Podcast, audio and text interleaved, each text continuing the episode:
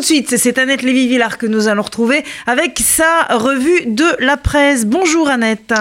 Eh bien, bonjour Floriette, ça rock chez vous. Hein? Oui, oui, on est comme ça, nous. oui, alors j'ai décidé, euh, pour terminer cette semaine de chronique de la catastrophe, parce que oui, c'est une catastrophe et pas seulement une crise sanitaire comme on l'entend encore, d'aller voir comment ça se passe dans quelques pays voisins et amis.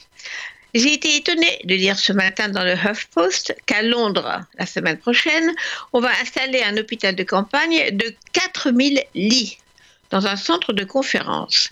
Les hôpitaux publics sont débordés par l'explosion de malades graves, le confinement a été décidé.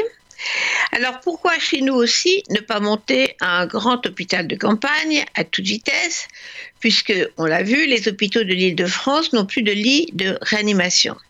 On pourrait choisir l'un des équipements culturels de notre capitale, le Palais des Congrès, Paris Exposition Port de Versailles, Accor Arena Bercy ou la Défense. Puisque nous sommes en guerre, a dit le président Macron, notre armée, la plus puissante d'Europe, 388 000 militaires à peu près, peut faire plus qu'un petit hôpital de campagne à Mulhouse. D'ailleurs, la ville de Cannes a montré qu'on pouvait recycler ses bâtiments les plus chics en ouvrant son célèbre palais du festival en centre d'accueil pour les sans-abri. Alors, je regarde aussi le New York Times et je découvre que les États-Unis sont maintenant numéro un. Le respectable quotidien américain met ce record à la une ce matin en annonçant que les États-Unis sont aujourd'hui numéro un au monde pour les cas d'infection au coronavirus. 82 400 cas déclarés. Et New York devient le nouvel épicentre mondial de la crise. Pourtant, l'épidémie ne fait que commencer en Amérique. Mais le nombre de décès a été multiplié par 4 en une semaine. Et le président Donald Trump continue de ricaner sur ce virus chinois comme il dit, virus importé de l'étranger, alors que le coronavirus explose dans l'Amérique bien américaine, dans les maisons de retraite, les prisons, les hôpitaux psychiatriques. La Maison-Blanche a même annulé la commande de 80 000 ventilateurs parce que trop cher. Cette histoire de virus n'intéresse pas Trump, qui veut lever au plus vite le confinement, le 12 avril au plus tard, pour relancer l'économie et gagner sa réélection. Il a fait voter par le Sénat une aide de 2000 milliards, je dis bien 2000 milliards, pour aider l'économie américaine. Du coup, la bourse décolle à Wall Street.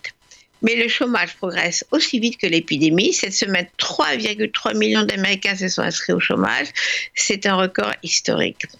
En Espagne, pays qui est malheureusement numéro 2 pour la contamination, le quotidien El País dénonce le refus de l'Europe de se mobiliser les Allemands et les Hollandais ont bloqué le plan de choc contre le coronavirus virus, pardon, proposé à l'Union européenne.